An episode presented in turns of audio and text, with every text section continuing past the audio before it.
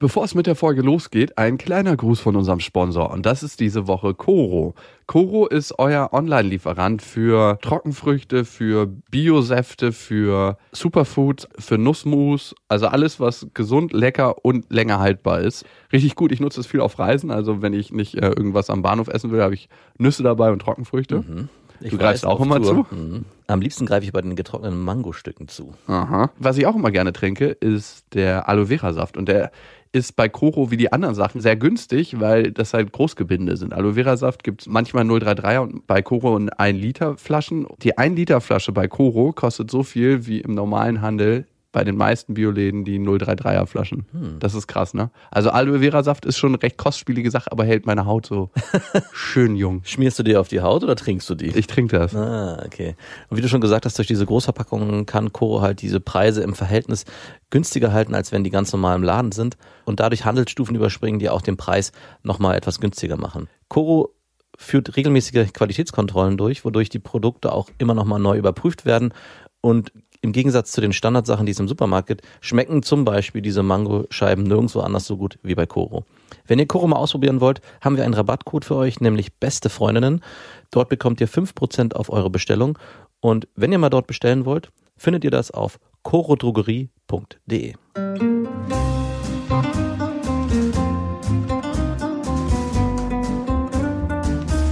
Das sind beste Freundinnen mit Max und Jakob.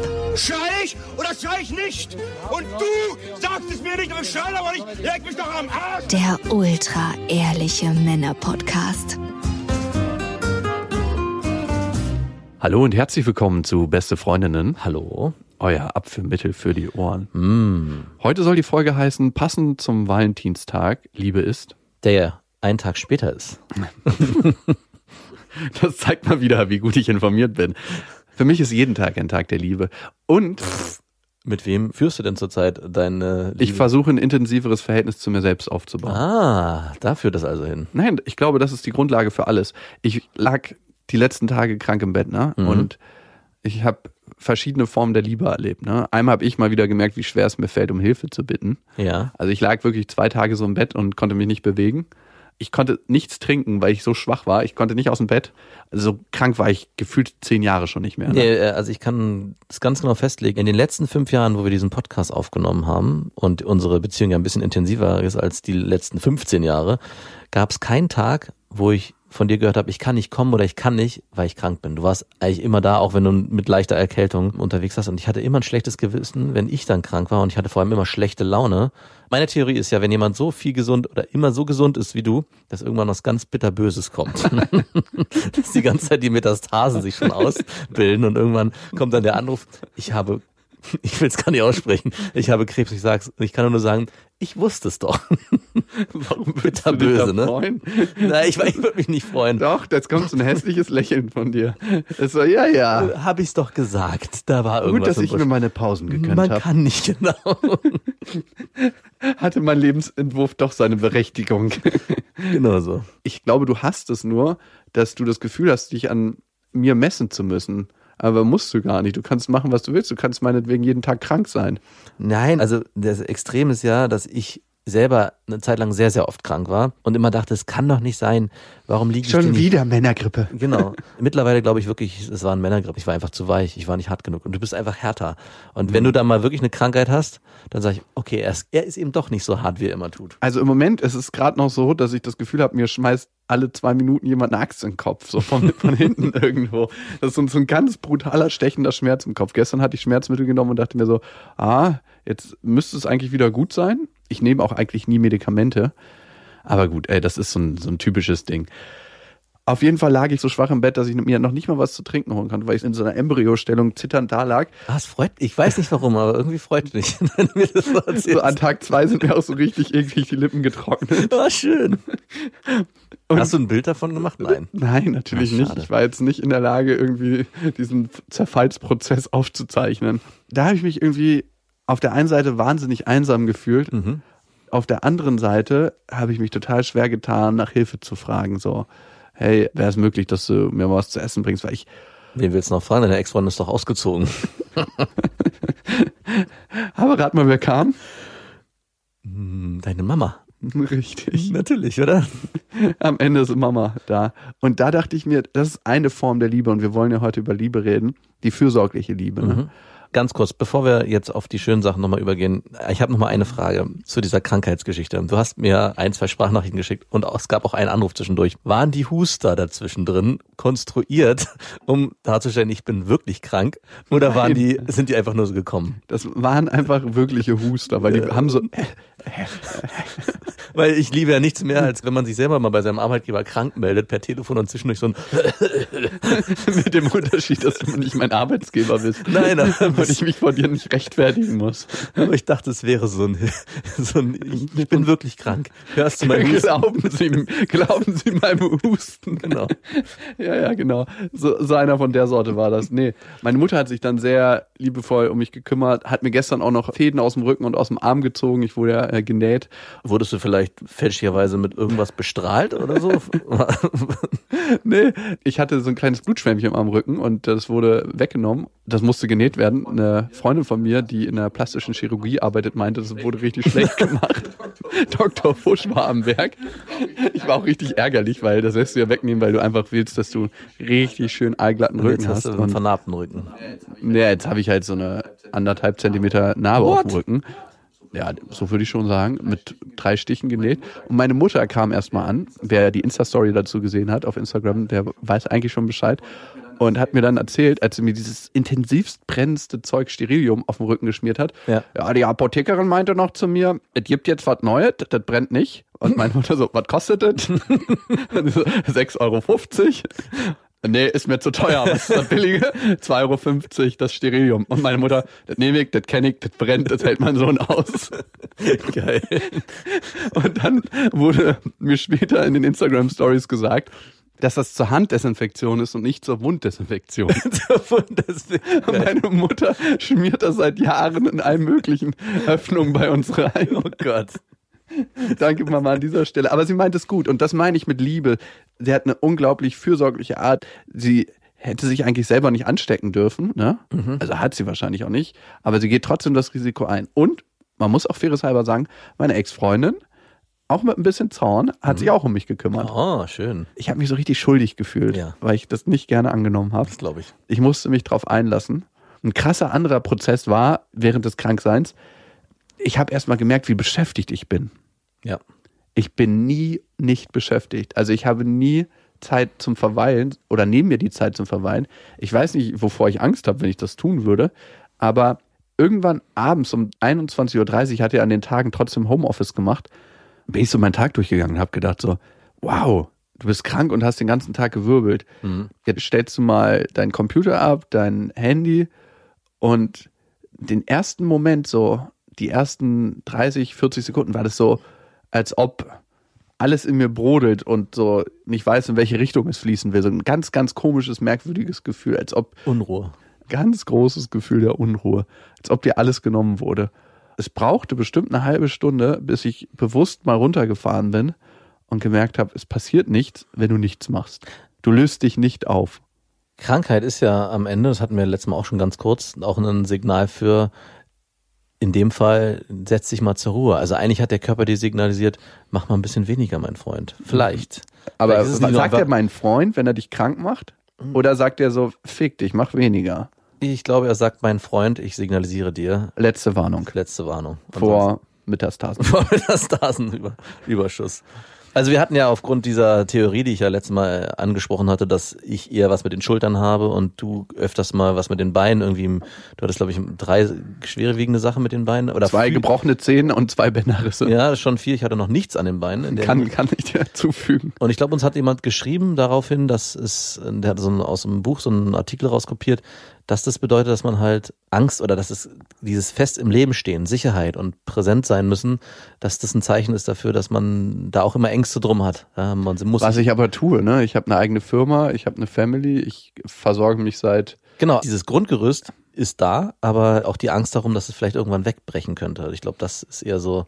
Und bei mir, das Schultern-Thema ist vielleicht eher so, ich könnte einbrechen von oben, ne? dass ich oft immer, also das erdrückt mich. Wegbrechen, Einbrechen, Krankheit als Weg von Torwart Deadliften. In die Richtung geht's. Genau, ich halte das für eine Theorie, die man sich mal angucken kann. Mhm. finde das auch durchaus spannend, aber Einbrechen und Wegbrechen, das sind für mich so Definitionsunterschiede, die ist so, so ein bisschen wie Tarotkarten. Das so, ah ja, das könnte es sein, aber das, ja, es klingt sehr ähnlich. Das hat, lässt genug Deutungsraum, wie, der, wie die Bibel eigentlich. Aber findest du nicht, dass es äh, auch absolut Hand und Fuß hat, wenn man sich darüber Gedanken macht, dass halt die Beine dafür da sind, dass wir fest auf der Erde stehen und die Schultern und das Kreuz dafür da ist, dass wir uns aufrecht hinstellen und auch was aushalten können. Und in dem Zusammenhang, wenn ich Themen mit den Schultern habe, dass es ja schon bedeuten kann, ja, ich fühle mich von der Last erdrückt. Und wenn du Themen hast mit den Beinen öfters und immer wieder, dass dir irgendwie dein inneres, was weiß ich, Chakra signalisiert, hey, dir rutscht der Boden unter den Füßen weg. Also ich finde, das kann man, genauso wie ich sehr oft Schnupfen hatte, meine Mutter dann immer gesagt hat, das ist ein Zeichen dafür, dass du die Nase voll hast von allem. Oh Gott. ja. Und eigentlich habe ich, nur, und eigentlich hab ich nur eine schiefe Nasenscheidewand. Mhm. Ja, also ich glaube, man muss in alles nochmal sehr detailliert reingehen. Für mich liegt das zu deutungsnah, die beiden Sachen. Also sie sind für mich nicht exemplarisch. Muss ich sagen, wie es ist. Du bist eigentlich sonst derjenige, der immer so bedeutungsschwangere. Ja, deswegen wundert mich auch, dass sowas von dir kommt. okay, ich habe zweimal Liebe erfahren durch meine Mom, durch meine Ex-Freundin und ich habe gemerkt, diese fürsorgliche Liebe, ne? Meine Tochter ist auch krank und die will jetzt die ganze Zeit auf dem Arm kommen ja. und kuschelt und äh, liegt dann einfach nur so da. Eigentlich der beste Zustand, kranke Kinder, ne? Mhm. Wenn sie einen nicht anstecken würden. Und wenn sie weinen, sind sie auch nicht geil. Aber äh, es gibt nichts Schlimmeres als kranke Kinder. Auch wenn sie, Lilla ist so eine ganz kleine, stille Leidende. Ah. Und das ist gut. Sie weint auch mal, aber sie will eher im Kinderwagen hin und her geschoben werden oh, oder, oder auf dem Arm. Klar ist sie anstrengender als sonst, aber es geht.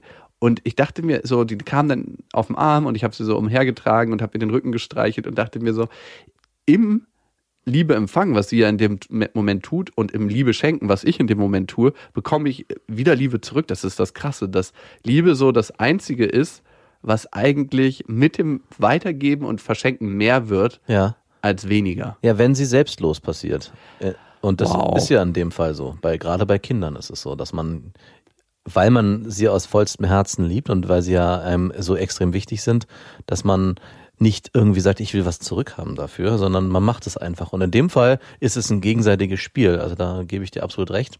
Auch deine Mutter wird es bei dir so gehandhabt haben. Hoffentlich sterben meine Gene nicht, hat sie gesagt. Ich muss sie erstmal desinfizieren. Ich meine, meine Mutter. Ist das wirklich so selbstlos, diese Liebe? Ich Jetzt von deiner Mutter? Allgemein, gibt es selbstlose Liebe oder ist sie immer auf die eigene Person bezogen? Also immer auf das Erlebnis oder auf das Gefühl, was dir diese Person macht. Deine Kinder machen dir ein gutes Gefühl. Ja, aber bei den Kindern ist es das Einzige, wo ich sage, es ist selbstlos. Du gibst deine Gene weiter. Ist ja, das selbstlos? Dieses Krankheitsbeispiel ist ja ein sehr gutes. Also bei anderen würde ich sagen, oh Gott, jetzt ist sie schon wieder krank. Wenn meine Freundin krank ist, sage ich, ey, ja, habe ich natürlich auch Verständnis dafür, aber denke, hey, ich kann das gerne mal nicht ertragen und genauso umgekehrt. Aber bei Kindern ist es so, da ist man zwar genervt, aber trotzdem. Du hast nur so einen Tritt für sie. aber trotzdem ist es Aus dem Bett mit dir. Morgens. Du bist dran mit Frühstück. Ich, ich bleib, ich bleib weg. Ich habe heute meine halbe Stunde. Und bei Kindern ist es anders. Ich finde, da ist es zum ersten Mal so, dass man wirklich sagt, hey, das ist selbstlos, egal was ist die Liebe ist immer da und die kommt auch deswegen genauso zurück. Also das ist ja nicht so ein, äh, und deswegen wollte ich auf das Thema mit deiner Mutter zurück, ob das bei der auch selbstlos ist, ob du die Empfindung hast. Ich würde fast sagen, ja. Aber ich muss an meine Mutter denken, die kommt jetzt, spielt jetzt ja auch wieder eine Rolle. Es gab eine Zeit, wo das auch so war, dass ich das Gefühl hatte, hey, wenn ich krank bin, kriege ich selbstlose Liebe irgendwann hat sich das gedreht und meine Mutter war eigentlich nur noch genervt. Und jetzt ist er schon wieder krank, jetzt muss ich mich schon wieder kümmern. Also es hatte irgendwann sowas, es schwenkte irgendwann um in, ich will gar nicht, aber ich muss. Und das lag aber daran, dass du so oft krank bist. Ja, vielleicht lag es auch daran, aber für mich war das nochmal so ein Denkzettel, weil ich oft auch bei den eigenen Kindern schon das Bedürfnis habe, Mann, jetzt ist sie wieder krank, jetzt müssen wir uns darum kümmern, dass wer bleibt zu Hause, wer geht arbeiten, äh, wie kriegen wir das gemanagt, was kann der Kleine überhaupt aushalten. Ich bin sogar so, dass ich beim Fieberthermometer manchmal meiner Freundin nicht genau die Temperatur zeige, sondern er hat nur 37,3. Nein, er kann in die Kita. Und dann misst meine Freundin, weil sie das schon kennt, manchmal nach und sagt, du, was, wer, was bist du für ein Typ, der hat 38? Ja, aber er ist doch gut drauf. So, weil ich manchmal denke, so die Grauzonen sind da bei mir. So messgenau ist dieses Thermometer nicht. Genau. Also das Thema selbstlose Liebe und deine Frage zu beantworten, ob es die überhaupt wirklich gibt. Im Gegensatz zu dir glaube ich, dass es die ausschließlich bei Kindern. Ich habe nicht gesagt, dass es die nicht gibt. Ich habe nur die Frage in den Raum gestellt. Ich will jetzt nicht hier so Nietzsche sein, der in seiner Selbstverlorenheit irgendwie ein düsteres Weltbild ausmalt. Ich, ich stelle die Frage einfach in den Raum. Gibt es selbstlose Liebe wirklich? Und an was für einem Gefühl würdest du diese selbstlose Liebe festmachen? Und welche Person in deinem Leben liebst du ohne Bedingung? Eigentlich nur meine Kinder. Liebst du deine Eltern? Ja, Was ist das für eine Form der Liebe? eine komische. Wie? Ich war sofort bei der Frage irritiert, weil natürlich liebe ich sie, aber mit dem Älterwerden von mir und von auch und auch von ihnen ist es schwieriger geworden. Es ist, ich bin irgendwie mehr genervt. Es hat eher so ein Gefühl von ich muss, ich nicht ich darf oder ich kann, wenn ich mich mit denen treffe, sondern es muss ja eigentlich sein, weil es ist Familie. Es ist nicht so richtig, auf keinen Fall selbstlos in, in erster Linie, sondern es ist eher so eine Aufgabe, die dazugehört. Ich hätte weil- ein schlechtes Gewissen, wenn ich ihnen nicht helfen würde. ja, genau, weil ich weiß, dass sie mich ja irgendwann mal großgezogen haben. Und mich gruselt's vor dem Punkt, wenn sie dann äh, vielleicht auch mal so pflegebedürftig werden, dass ich mich noch mehr kümmern muss. Also jetzt gerade ist es ganz gut. Äh, Du hast so eine Sauna im Garten gebaut, da könnt ihr dann rein. da könnte ich ja drin wohnen, genau. Bei 100 Grad. Dauerhaft. Tür ist verschlossen. La la la. Wir haben Dreifachverglasung, nicht, man hört hier gar nichts. Wenn ich euch noch einen Aufguss machen soll, sagt Bescheid. Boah, es gab ja mal einen, der in der Sauna verstorben ist, ne? Der sich Von einer Klassenkameradin von mir, der Vater hat sich in der Sauna, Ach so, da war die Geschichte doch näher, als ich dachte. es war so ein Riesendrama. Oh, fuck, ey, das, gibt's was Schlimmeres eigentlich? Ja, man, nee, ich, also ich, ich finde, im eigenen Haus ist was ganz Besonderes, weil man macht, man prägt den Lebensraum so, wo Oh ja. das der einzige Rückzugsraum. So. Wenn, wenn Und die Sauna ist halt dann schwer benutzbar danach wieder. wenn man im eigenen Haushalt stirbt. Ja, wenn man sich das Leben im eigenen Haushalt nimmt. Ich finde es immer noch mal was anderes, wenn man so verstirbt, aber wenn man Ja. sich das Leben im eigenen Haus nimmt, ist es noch mal was sehr Spezielles. In meiner damaligen Siedlung, in der ich aufgewachsen bin, ist von einer Freundin von mir, die dort auch gewohnt hat, der Vater beim Anbringen einer Lampe im Bad verstorben, weil er ausgerutscht ist und mit dem Genick auf die Badewannenkante. Die meisten Unfälle passieren im Haus. Und ich dachte auch immer, ich musste immer an diese Badewanne denken. Ich weiß nicht warum, aber ich dachte, Wow. wie ist es da drin zu baden? Also schon Die als Kind dachte ich da dran und konnte es mir nicht so richtig vorstellen. Aber die haben da nicht mehr drin da hat gebadet. niemand mehr drin gebadet in dieser Badewanne. Wow, krass. Aber ey, das ist ein Riesenunglück. Jetzt zurück zu deinen Saunaeltern. es ist mehr so ein Verpflichtungsgefühl, Ja. was du denen gegenüber. Aber das finde ich ist auch eine Form der Liebe. Ich glaube, das ist so ein Prozess des Älterwerdens. Je älter ich werde, desto mannigfaltiger betrachte ich die Liebe. Also ein kleiner Blumenstrauß der Liebe ist dieses ganz sprudelige Gefühl, was du zu einer Frau empfindest. Nicht das Verliebtsein, sondern was vielleicht danach kommt und was dann die Grundlage für was längerfristiges ist. Mhm. Das ist eine Form der Liebe. Dann diese fürsorgliche Liebe, die vielleicht nicht immer altruistisch ist, wie den eigenen Kindern gegenüber, wie du behauptest, sondern den Eltern gegenüber. Mhm. Ähm, das ist auch eine Form der Liebe, Ja. weil es auch eine Tat in sich birgt. Liebe hat auch ganz oft Taten in sich. Also meine Oma, die seit 60 Jahren meinen Opa versucht zu Tode zu kochen mit fettigem Essen. Das ist auch eine Form der Liebe. Ne? Sie weiß es nicht besser, dass das nicht so gesund ist, obwohl wir das schon mal t- gesagt haben. Ja. Aber sie denkt, sie versorgt Opa gut. Ich finde, man muss immer unterscheiden bei der Liebe. Zum Beispiel, wenn du jetzt meine Oma nimmst, ne? wie viel von der Versorgung kommt aus der Liebe zu meinem Opa, dass sie möchte, dass er gut versorgt ist? Und wie viel Prozent kommt daraus, wenn ich nichts schaffe und kreiere, wenn ich keinen keinen Wert schaffe, Nahrung auf, für die Familie auf den Tisch stelle, was ist meine Daseinsberechtigung dann? Was ist meine Anerkennungsquelle? Das ist für meine Oma ein ganz starkes Thema. Also Liebe in sich ist auch immer sehr multiple.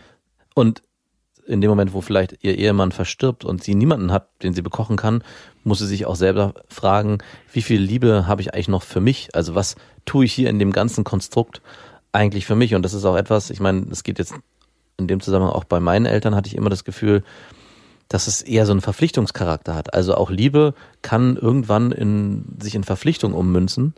Und bei meinen Eltern hatte ich immer das Gefühl, die sind eigentlich nur noch zusammen, um dieses ganze Konstrukt Familie aufrechtzuerhalten, als wir noch kleiner waren. Eigentlich ist hier nichts mehr zwischen den beiden. Also ich hatte immer nur meine meckernde Mutter, mein Vater, der ständig beim Sport war und wir als Familie zusammen ja so viel gar nicht mehr unternommen haben. Das ging irgendwie los so mit 12, 13, als ich 12, 13 Jahre alt war, also als ich in der Pubertät war, Meckermama. veränderte sich das alles. Und ich habe mir dann irgendwann gesagt, darin, da möchte ich eigentlich nicht landen. Und jetzt aber im Alter, wenn Im ich sie, Alter? wenn, wenn ich, nee, wenn ich sie im Alter jetzt erlebe, So. glaube ich aber, dass das auch eine Form der Liebe ist, die wir noch gar nicht mit unserer Ansicht auf die Dinge damals verstehen konnten. Also dieses Zusammengehörigkeitsgefühl, dieses Akzeptieren des anderen mit all seinen Fehlern ist auch eine Form der Liebe und sich da, es ist aber auch genauso berechtigt, aus dieser Form der Liebe wieder auszubrechen, weil man sich was anderes wünscht, was Frisches, was Neues und nicht eben diese vertraute Form des Wir gehören zusammen, weil wir jetzt schon seit 30 Jahren zusammen sind. Hm, Ich glaube, das ist eine Mischung aus. Ich habe Angst, mein Leben zu verändern. Genau. Ich weiß nicht, was da überwiegt, ne? Wie viele Leute bleiben in ihrem Leben aus tatsächlicher Liebe dem Partner gegenüber?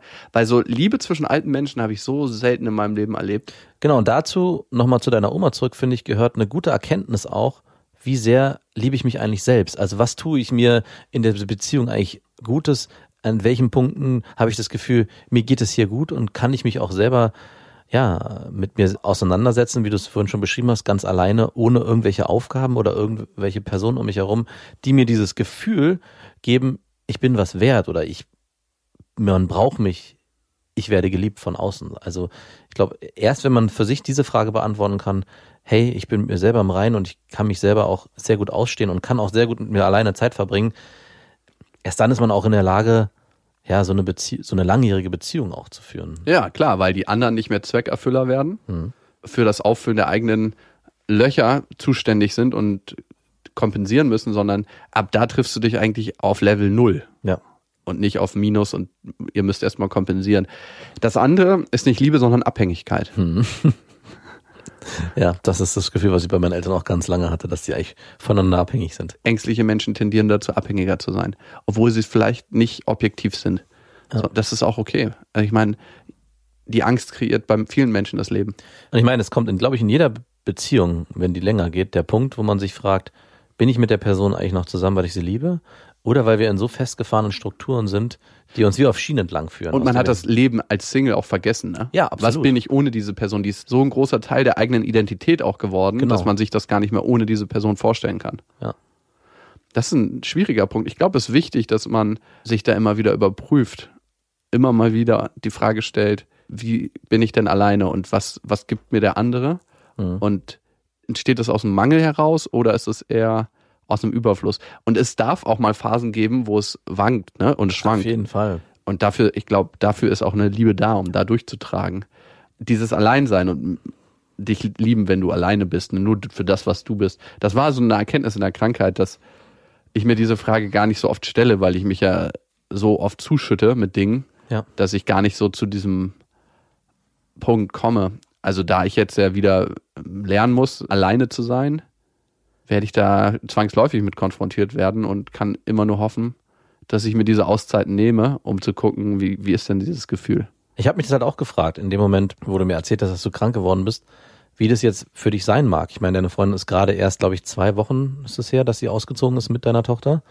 Gerade in Krankheitsphasen, also so geht es mir zumindest, ist man, fühlt man sich nicht nur schlecht, weil es einem körperlich schlecht geht, sondern auch, also bei mir ist es zumindest so, dass ich habe wie so eine Mini-Depression. Und wenn Ja. man dann noch, ja, also bei mir fängt es schon, meistens fängt eine Krankheit mit so einer Mini-Depression an, dass ich irgendwie denke, alles ist irgendwie scheiße, nichts Das funktioniert mehr. Leben ist doch nicht so gut, wie ich es mir geforscht Und dann zeigt sich irgendwann so ein Halsschmerz und dann denke ich, ah, okay, da kommt's her. Oder es ist genau umgekehrt. Die Krankheit kompensiert eigentlich nur meine eigentliche Depression, die sich aufbauen würde. Und ich nehme die so als Schutzmechanismus. Ach, ich bin nur krank geworden. Ich möchte dich bitten, nicht so fahrlässig mit dem Wort Depression hier umzugehen. Ich weiß. Ich musste wirklich kurz zu Hause schlucken, als ich so mein heiles Familienwohl mir angeguckt habe und dachte so, wow, jetzt sitzt er da zu Hause in dieser großen Wohnung alleine. Ex-Freundin und Tochter sind zwar in greifbarer Nähe, nicht weit weg, aber trotzdem ist es, glaube ich, ein sehr kaltes, karges Gefühl, was sich da breit gemacht hat. Und dann noch die Krankheit obendrauf. Also einen kurzen Moment des Mitleids hast du auch von mir bekommen. Oh. Dankeschön.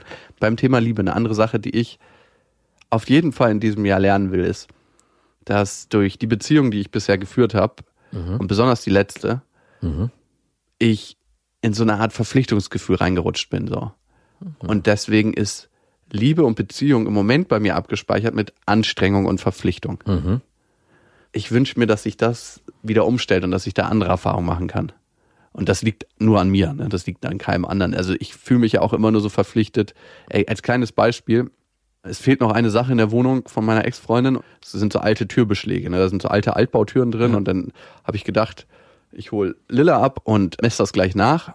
Dann habe ich sie gefragt, während sie die Fenster zugemacht hat, ob sie einen Zollstock hat. Mhm. Und ich merke manchmal nicht, wann sie überbelastet ist. Und sie hat mich so angefahren und hat gesagt, was, jetzt soll ich dir noch einen Zollstock raussuchen? Ich mache hier gerade die Fenster.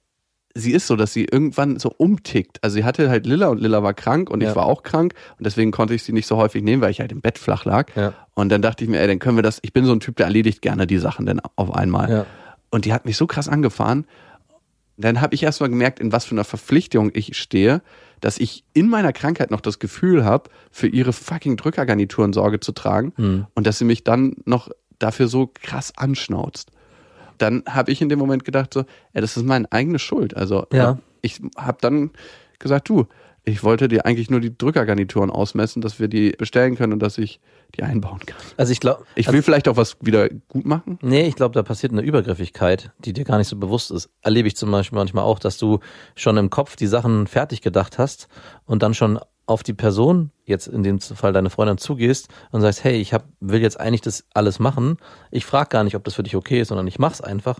Dafür brauche ich aber von dir das und das, damit ich's machen kann. Die Phase davor, ich weiß nicht, ob es in dem Fall jetzt so war, aber Nee, da, wir hatten schon über Türklinken gesprochen und alles ausgesucht. Also im Grunde hatten wir den Prozess schon abgeschlossen. Der war schon abgeschlossen. Okay, dann müsste ich es korrigieren, aber trotzdem ist das, was ich oft bei dir merke, dass du einen in den Schritten davor oft nicht mitnimmst und dann mit dem weil mir das Pferd, zu mühselig ist. genau, und dann mit dem fertigen, hey, ich bin jetzt übrigens schon hier, Das müssen wir jetzt mal wir machen erledigen. das jetzt so und so und dann, okay. Und da kann ich zumindest den Wutimpuls deiner Freundin nachempfinden, den habe ich so nicht, aber Du ich, bist einfach Nee, weil ich ja nicht in dieser engen Beziehung in einer Partnerschaft in der Form mit dir zusammen bin wie deine Ex-Freundin und dann auch ein Kind mitspielt, auch mir das nicht erlauben würde, so, ein, so einen Wutausbruch aus an den Tag zu legen. Und das Ey, ist auch nicht so eine ich dachte Drama. mir, wow, Genau. wegen einem scheiß Zollstock. Aber es ist ja nicht wegen einem Zollstock, sondern Genau. es ist wegen ihrer eigenen Überforderung. Und Nee, und ich glaube schon auch in der Situation, die du aufgemacht hast, sie hat eigentlich mitbekommen, du bist krank,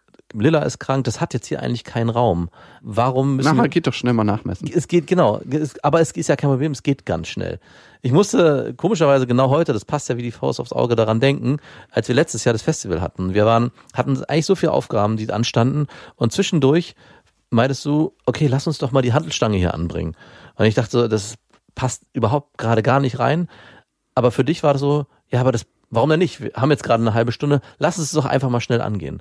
Und im Nachhinein habe ich mich darüber, auch heute ärgere ich mich noch darüber, warum ich nicht gesagt, nein, machen wir jetzt nicht, passt nicht rein, hat keinen Sinn, ist Blödsinn, lass uns dafür in Ruhe Zeit nehmen. Ich vermute aber, dass du im Vorfeld schon in deinem eigenen Tagesplan das mit so eingebastelt hast, oder wenn nicht, Ja. für dich, genau. Das meine ich, so diesen Schritt davor, der passiert oft bei dir nicht. Und ich vermute, dass deine Freundin da einfach nur getriggert wurde, weil sie diesen, dieses Abholen im Vorfeld schon kannte von früher und jetzt in dem Moment wieder einfach, ey, jetzt ist der schon wieder ganz woanders. Wir haben ja ein krankes Kind, er selber ist krank. Warum können wir nicht uns Ja. erstmal um das kümmern, um das Wesentliche? Und aus so einer Situation kann ich auf jeden Fall lernen, Mhm. A, Verantwortung abzugeben. Ich habe jetzt einfach den Kontakt drüber geschickt von dem antiken Drückergarniturenhersteller Ja, und Sammler und dann kann sie sich die selber ausmessen, habe ihr erklärt, wie das funktioniert. Also, weil sie schafft das ja alles. ja, Und wenn sie mal Hilfe braucht, kann sie fragen. ja. Also ich bin dann nicht mehr so übergriffig und sage, ich baue dir das und mach dir das und so. Ich weiß auch gar nicht, warum, keine Ahnung, ich will immer, dass alles perfekt und ready wird. Und dann sinkt auch mein eigenes Pflichtgefühl, dass ich das alles machen muss. Also dass ich dafür gerade stehen muss und dafür Sorge zu tragen habe. Ich glaube, dann verändert sich auch, weil was im Moment ist, wenn ich eine Frau kennenlerne, die mir besser gefällt, wo ich sage, wow, wir können richtig krass gut reden. Also wo wir uns nicht nur körperlich angezogen fühlen, sondern auch irgendwie in so eine Sapiosexualität da ist. Du hast heute ein paar Fremdwörter nachgeschlagen, kann es sein? Nee. schon das zweite. Welches denn noch? Ich weiß, ich habe das erste schon wieder vergessen. Das ist schon wieder 20 Minuten her. Genau. Also, Ich ziehe mir mein Korsett der komplexen Fremdwörter an und fühle mich wohl. wann hast du dir das letzte Mal vom Intellekt einer Person angezogen gefühlt? Puh. Ich finde es sehr bezeichnend, dass du nicht sagst, von meiner Freundin. Na, ach so, äh, ich, ich dachte, das muss eine externe Person sein. Nee, nee, nee. Es darf auch meine Freundin sein. Nee. es ist nicht so einfach. Ich finde, Intellekt ist manchmal auch, Anstrengend? ja, weil es sehr verkopft sein kann. Mhm. Es muss also ein Intellekt sein, der auch äh, Es zu muss mir beides passt. haben. Ja, es muss beides haben. Und ein extremer Intellekt, wie gesagt, Kann auch ein krasser Lusttöter sein. ja, Ich merke auch, dass manche Frauen, wo du weißt, sie sind sehr, sehr clever, Mhm. so verkopft sind, dass sie nicht aus ihrem Denkstrukturen rauskommen und eigentlich so ein bisschen am Leben vorbeidenken. Habe ich manchmal das Mhm. Ja. Gefühl. Aber wenn ich das hab mit einer Frau, dass ich merke, ich fühle mich von ihr intellektuell angezogen, ich fühle mich von ihr auch körperlich angezogen, das ist keine Frage, das ist super wichtig. ja. Sonst- Was ist wichtiger? Nein, und da, Doch. dass trotzdem das Gefühl, so, so, so eine Enge aufkommt, wenn ich der Person dann näher komme. Das ist so, oh, eine weitere Aufgabe in meinem Leben. Wenn sie so intelligent ist. Nein, wenn, wenn du merkst, es könnte was Festes, wenn ich Ah. merke, es könnte was Festes Ja, werden. du bist äh, extrem vorbelastet durch deine letzte Beziehung. ich bin extrem ausgebrannt. Wirklich, du bist, du hast Ich muss einen Beziehungsburnout. Ich muss eine Beziehungskur machen. Wie macht man das? Ich, ich, ich muss mal Gibt es nachfragen. vielleicht so Kurstätten, wo Singles hinfahren, die wirklich nur. Da wird nur gebimst. nee, da wird nicht, eben nicht, da wird nicht, da wird nur gekuschelt. Oh, Das ist nee. eine reine Kuschelkur. Das ist auch so anstrengend. Nein, das ist nicht anstrengend, weil das ist komplett körperlich Aber frei ist das denn mit Frauen, die man nicht attraktiv findet, mit so großen, großbrüstigen, älteren Krankenschwestern, wo, wo man so sich dann das auch so als Decken überlegen kann? Also es gibt eine Klinik, die nur unattraktive Männer hat und eine, die unattraktive Frauen hat. Und die attraktive Männer fahren in die Klinik mit den unattraktiven Frauen und die anderen die andere. Damit Okay. da auf gar keinen Fall sexuelle Spannungen entstehen können. Und es sind auch alles, die Leute in der Klinik, die haben auch alle kein Problem, das sind Angestellte. Okay. Ja, das sind, Und wo gibt's diese Klinik? äh, die suche ich dir noch raus. Okay, und da gehe ich dann hin und dann kriege ich meinen Beziehungsburnout wieder hin. Genau, weil du völlig frei und ohne Verpflichtungen eine zwischenmenschliche Beziehung eingehen kannst, ohne dass du Sex haben musst oder dich mit denen einfach nur da sein. Du wirst bekuschelt. ist eigentlich eine Mama-Klinik. Du wirst bekocht und darfst dich nur wohlfühlen. In einem Beziehungsmodell, in dem du keine Aufgabe hast. Vielleicht lasse ich das mal behandeln, meinen Beziehungsburnout. Vielleicht, ja. Tatsächlich. Also halten wir mal fest, zwecks Liebe. Ich glaube, dieser alte Spruch, man kann jemand anderen nur lieben, wenn man sich selbst liebt, der trägt eine tiefe Wahrheit in sich. Mhm. Dass eine der schwierigen Aufgaben ist herauszufinden, wie liebe ich mich selber, wie nehme ich mich selber an. Und Selbstliebe beginnt auf jeden Fall mit Selbstannahme. Ja. Also, dass man erstmal okay ist mit sich, wie man ist und wie man so in der Welt steht. Ja. Ich glaube, ein guter Schritt dafür ist, sich aufhören, mit anderen zu vergleichen. Genau, und auch nicht unbedingt immer nur auf die Wertschätzung von außen einzugehen oder darauf zu achten oder das Bedürfnis haben zu haben, ja, findet der mich gut oder findet der mich schlecht, sondern das muss von innen eigentlich kommen und dann darf das nächste auch sein. Ihr seid Adler. Und wo fliegen wir hin? Nirgendwo hin. Wir haben gestützte Flügel. Und ich merke, dass das für mich auf jeden Fall ein stetiger Weg und ein Prozess ist und dass das Leben eigentlich eher wie ein Aufwachen zu verstehen ist, dass alles, was ich im Außen suche, eigentlich eher eine Reise ins Innere ist. Mhm. Und je mehr ich nach Antworten im Außen suche, desto mehr realisiere ich, dass ich die Antworten eigentlich irgendwo in mir finde. Und vielleicht auch finden musst. Ja, also ich will mir da gar nicht so eine Verpflichtung setzen, aber das ist so ein Prozess, der automatisch kommt, wenn du aufhörst, so laut zu sein. Mhm. Vielleicht liegt da viel Kraft drin. Zum Tag der Liebe, der für uns jeden Tag stattfindet, gibt es noch ein Liebesfestival am 27.06. auf der Insel Lindwerder. Das Auf die Ohren Festival. Karten auf bestefreundin.de. Läuft viel geschmiert dieses Jahr, als ob das eine. Wow. Das ist so krass. Karten gehen weg wie warme Semmel, obwohl noch nicht das Line-Up so richtig bekannt ist. Wir sind da. Wir sind da. Aber Also zur. Not, zur Not sind wir da. Wir sind da auf jeden Fall. Wir verbringen einfach einen Tag. Ich möchte meiner Ma danken, dass sie mich so lieb versorgt und Oh. auch meiner Ex-Freundin, Ja. meiner Tochter und meinen Schwestern. Die, das sind so Personen, die mich, egal was kommt, lieben.